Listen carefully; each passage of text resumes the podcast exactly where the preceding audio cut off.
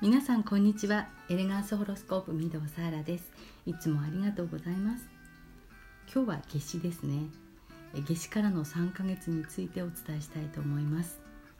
夏至は1年のうちで一番太陽の位置が高くなる日ですよね、えー、正午頃ねお昼頃はほぼ真上から太陽が差してきますので、え外に出てみると分かるんですけれども影がすごく短く映るってきますよね、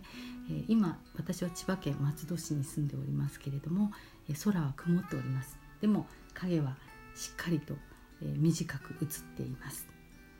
子供の頃をねちょっと思い出していたんですよね。え夏至の日にね影踏みをすると影踏み遊びってしたことありますか？夏至の日にね影踏みをするとね、え影が短いのでいつもよりもすごく白熱して大いに盛り上がって遊んだことを思い出しましたえ子供だから汗だくになるんですよね暑い日にねなんか親に「大丈夫そんなにもう汗だくじゃないの?」なんて言われましたけれどもでもえー、楽しかった思い出しかないですね子供の時って外が暑いとか寒いからだから遊ぶのをやめようなんて思ってもみなかったですもんね。はい、で、まあ、話を戻しますと「夏至」っていう言葉ですよ。それは「日長きこと極まる」「至る」と書いてね「極まる」「日長きこと極まる」これが夏至っていう意味があるんだそうですけれども1年のうちで日が最も高くなって昼が長いということは太陽のパワーが最も強い日っていうことだから特別なんですよね。このね太陽というのは太陽信仰なんてね、えー、神様に例えられたりすることも多いですけれども、え世界的にも夏至をお祭りするして、まあ、お祝いする国っていうのもたくさんあるわけなんですよね。え日本でも夏至の夜に特別な食べ物を食べる習慣があるそんな地域もあるようです。関東の方ではねあんまりあの馴染みがないんですけれども関西の方ではねタコを食べるとかっていうことがねあるようですよね。うん。えー、家の中でもねなんか季節感を味わえる行事って日本の文化って情緒があってすごくいいですよね。うん、はい、でね正確に言うと夏至を迎える瞬間っていうのは日本の場合夕方の18時13分過ぎになります。これはいつも言っている通りホロスコープで、え太陽が、えどの、え位置に移動するのか。っていうことで占っていく方法です、えそしてね、え夏至っていうのは、え春分ですよね春。の春を分けると書く春分と秋分秋を分けると書きますけれどもそのちょうど中間の位置にあります。ですので今日の、え、日っていうのは春分からの3ヶ月間が経ったってことになりますのでその、えー、春分からの3ヶ月間を振り返ってみるのもいいタイミングだと思います。何か目標を立てて頑張ってこられた方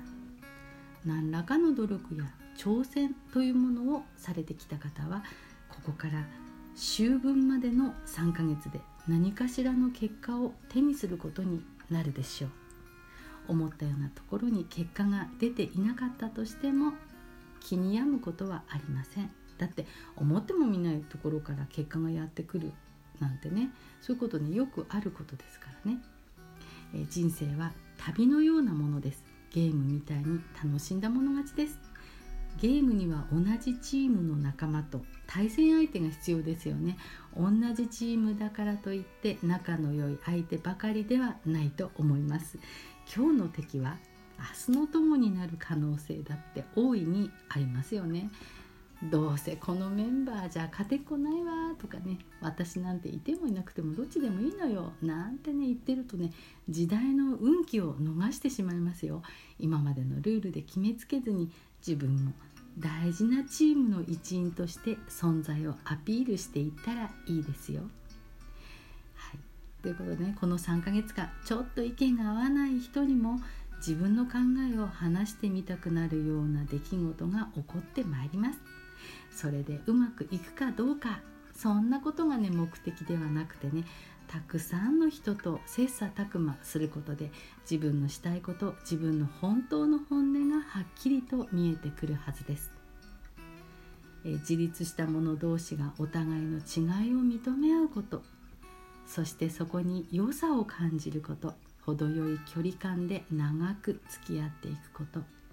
これこそが次の時代の風の時代の人間関係の関わり方だったと思いませんか？あなたもその一員として時代の進化を担っているんです。ぜひ冒険を恐れずおおらかに進んでいきましょう。え夏至からの3ヶ月はねえ楽しんだもの勝ちです。ぜひ参考にされてみてください、え私は今日の、えこの読み方をホロスコープで読みました。まあ、いろんなね時代の空気を感じて不穏な動きがあったりとかこういうことに注意とかああいうことを気をつけてとかねいろいろあるとは思いますけれどもでもですよ、えー、人生一度きりですからね体験が全てですから何でも体験していきましょう。えー、もし神社仏閣へ参拝する方は明日の日が明るいうちをおすすめいたします。はい、そしてですね、えー、ここからはちょっと宣伝となります、えー、ラジオトークのライブです。ラジオトークライブを、えー、またやりたいと思います。今週の24日の金曜日の、え15時から16時1時間ですけれども、え前回同様榎木美穂さんをお迎えして美穂さんの見えないところを見てもらう霊視してもらう方法と、え、私の占いですね、えー、それを使ってご質問に答えていきたいと思います。もう一件ご質問いただいてるんです、えー、子育てのお悩みですけれども、え子育てのことだけじゃなくて受験絡みですよね。お勉強のさせ方それから声かけの仕方なんていうものを、えーそういうご質問をいただいてますのでそれに対してお答えしていきたいと思います。ご興味がある方は是非、えー、お聞きくださいませ。24日金曜日の15時から、えー、私の番組の、えー、トークライブの方でやります。で、えまだまだご質問の方受け付けておりますので、えお便りボックスの方にいただいてもいいですし私と、え美穂さんの公式 LINE の方もあの貼っておきますので、えー、そちらの方からご質問をお寄せいただいてもいいです。はい、ぜひお待ちしております。そしてダイスのジャラジャラっていう音に癒されるという方もね大勢いらっしゃいますのでアーカイブをしばらく残しておきたいと思います。もしリアルタイムでお聞きになれない方は、えー、ぜひアーカイブの方もお楽しみくださればと思います。はい、では今日はこの辺にしたいと思います。運の流れはエネルギーの流れ。運勢の良い人ほどエネルギーは早く流れます。あなたのエネルギーの流れを早くして運勢をアップしていきましょう。今日もあなたを応援しています。エレガンスホロスコープ御堂サーラでした。またお会いしましょう。